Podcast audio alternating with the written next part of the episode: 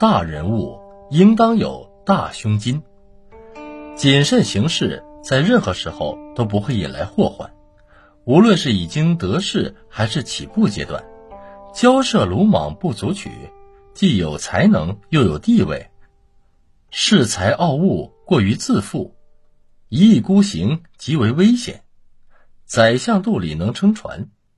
王安石内怀刚志，以柔顺之道，以谦为本，柔顺自处，循礼而循。宰相肚里能撑船，可说明此爻爻意。宋朝宰相王安石中年丧妻，后来续娶了一个妾，叫娇娘。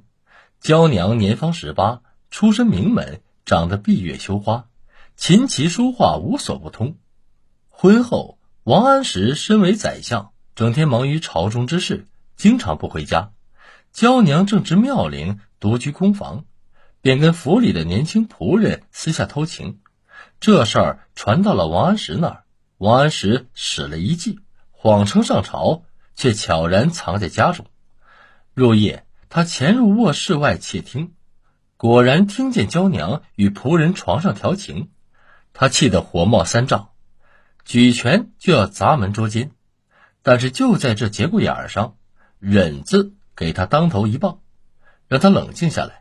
他转念一想，自己是堂堂当朝宰相，为自己的爱妾如此动怒，实在犯不上。他把这口气咽了回去，转身走了。不料没留神撞上了院中的大树，一抬头见树上有个老瓜窝，他灵机一动，随手抄起根竹竿，捅了老瓜窝几下。老瓜惊叫而飞，屋里的仆人闻声慌忙跳后窗而逃。事后，王安石装作若无其事。一晃到了中秋节，王安石邀娇娘花钱赏月。酒过三巡，王安石即席吟诗一首：“日出东来环转东，乌鸦不叫竹竿筒，鲜花搂着眠蚕睡，撇下干将。”门外听，娇娘是个才女，不用细讲，已品出这首诗的寓意。知道自己跟仆人偷情的事儿被老爷知道了，想到这儿，他顿感无地自容。可他灵机一动，跪在王安石面前，也吟了一首诗：“日出东来转正南，你说这话够一年。大人莫见小人怪，宰相肚里能撑船。”王安石细细一想，自己年已花甲，娇娘正值豆蔻年华，偷情之事不能全怪他，还是来个两全其美吧。过了中秋节，王安石赠给娇娘白银千两，让她跟那个仆人成亲，一起生活，远离他乡。这事儿很快传出去，人们对王安石的忍字当头、宽宏大量深感敬佩。宰相肚里能撑船，这句话也就成了宽宏大量的代名词。宽容是一种高尚的人格修养，一种宰相胸襟，一种大将风度。要心怀坦荡，宽容他人，就必须做到互谅、互让、互敬、互爱。互谅就是彼此理解，不计较个人恩怨。人都是有感情和尊严的，既需要他人的体谅。又有义务谅解他人，有了相互之间的谅解，就能保持平静的心境和宽容的品格。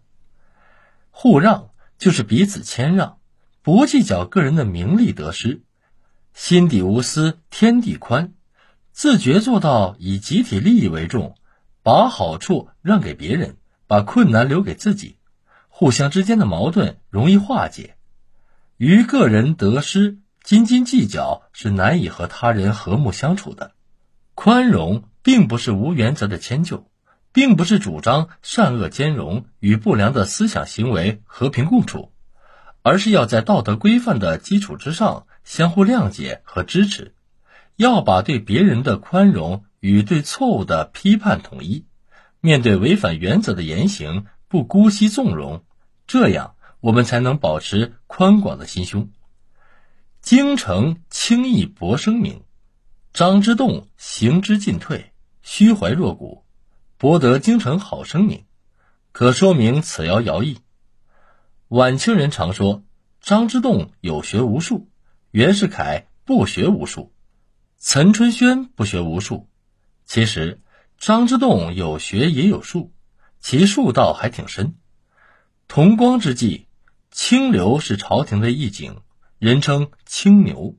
时人以清流谐音喻此辈，经常击啄扬清，讥讽时政，抨击权要，尤其好跟那些办洋务的地方督府为难。张之洞在京城做清流的时候，一向以敢谏闻名，号称牛角，其影响可见一斑。可是这个牛角并没有因此丢了乌纱。一八七五年，四川东乡县知县孙定阳。违例暴敛，激起众怒，乡民进城申辩。孙定阳反诬乡民造反，四川提督不分青红皂白，率兵进剿，烧屋毁寨，残杀无辜四百余人，酿成特大冤案。由于事情牵连西太后尤为宠信的吴唐，任凭言官怎样弹章交加，朝野上下闹翻了天，连外国人都知道了，就是不予平反。张之洞出面绕开吴棠，将直接责任人孙定阳定罪，结果立竿见影。按张之洞的建议，冤案得以昭雪。一八八零年，宫里出了一件让朝野大哗的事件，事情不大，却关乎西太后的脸面。一天，西太后让太监给她妹妹醇亲王的福晋送几盒食物。可是送东西的太监没按规矩携带腰牌，宫里也没有事先跟守门的护军打招呼，结果护军不放行，太监恃宠跟护军吵起来，愤怒之下摔了食盒，回去报告老佛爷，说是护军无礼，不仅不让他出去，还砸了东西。西太后闻言大怒，立即下令罢免护军都统，并将当值护军交刑部审问。由于事关有点跋扈的太监，所以朝廷自首席军机大臣恭亲王以下反响强烈，一致认为西太后处置不当。西太后对谁的话也听不进去，坚持要那几个可怜护军的脑袋。最后还是由张之洞出面，也不像众多谏官，一上来就把矛头指向太监的跋扈，暗示西太后宠信宦官。而是以嘉庆时林清事件为前件，说明宫门护卫制度严格的必要性，说得入情入理，西太后不由得动了心。最后护军得以保全性命，涉案的太监受到惩罚。从这两个例子看，这个青牛的牛角不但没有把人抵痛，有时正好骚到痒处，无怪乎人家一直官运亨通。对于张之洞来说，进入翰林之列为官第一阶段的目标，自然而然是要博取名声。博取名声在于敢说话，所以必须挤进清流中。博取名声的时候，也不忘记事功，否则博的就是空名。像吴可独那种为了阻止西太后立光绪为帝，以死犯贱的傻事儿，张之洞是绝对不会做的。当然。敢说话自然有风险，但后面的利益也大。关键在于怎么操作。张之洞做清流的成功，很大程度上在于他不仅了解西太后的秉性，而且洞悉每件事情的要害。进谏时不仅能以情理动人，还提出切实可行的处理方案，而不像别人那样喜欢说教，用大帽子压人。外放之后，张之洞做官的目标从博取名声切换成博取事功。历史上，作为清廷的封疆大吏，张之洞的表现应该说是不错的，属于享有作为且有作为的官员。很快，他就成为后期洋务派的领军人物。在为国家着想的同时，他一样看重身家利益，事事精于计算。即使天塌下来，他也不会被埋进去。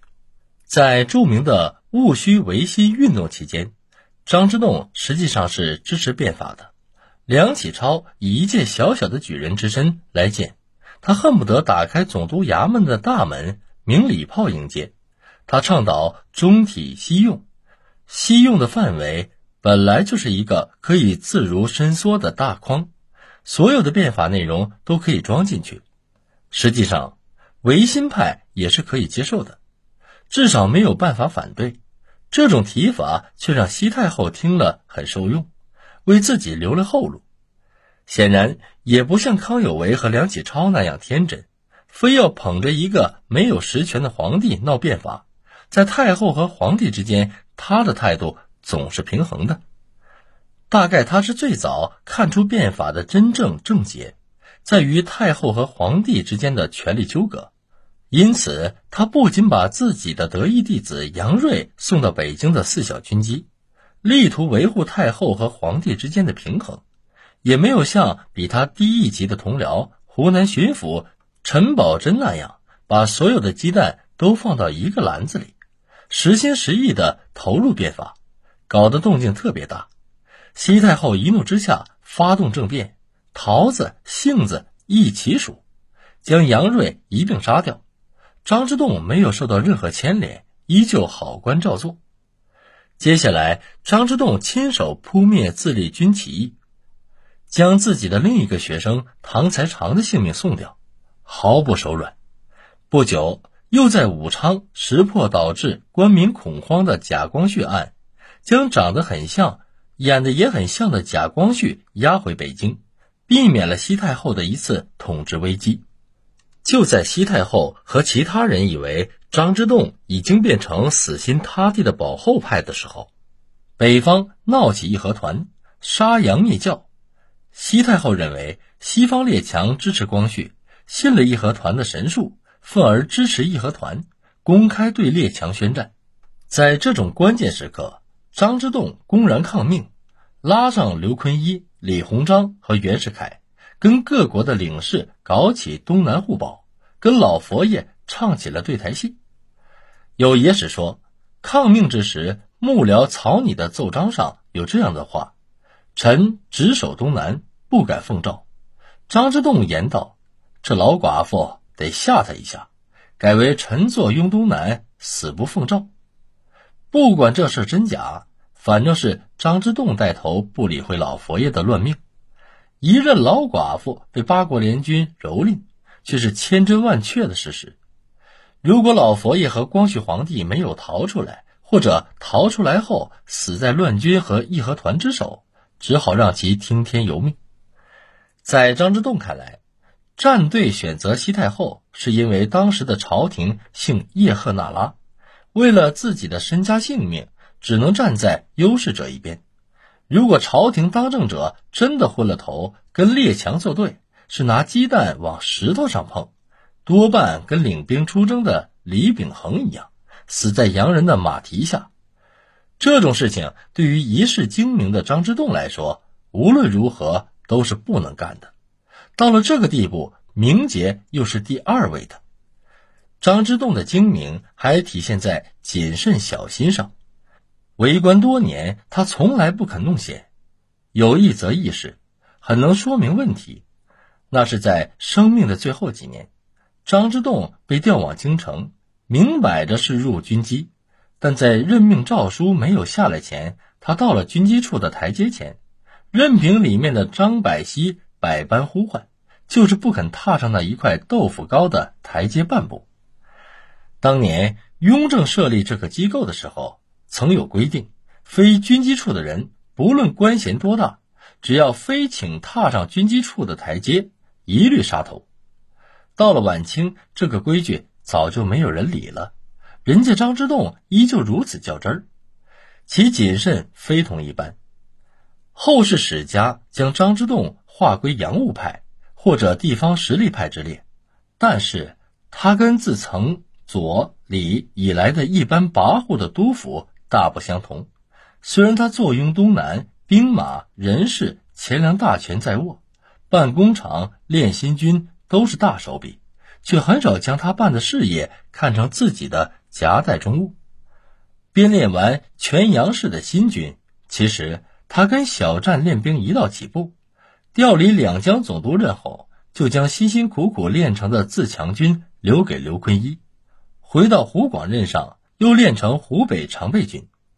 一九零六年，调经入军机，再次将军队交给别人统领，里面的缘故很大程度上在于他的谨慎小心。他不想在朝廷或者历史面前留下任何一点可能危及名节的把柄。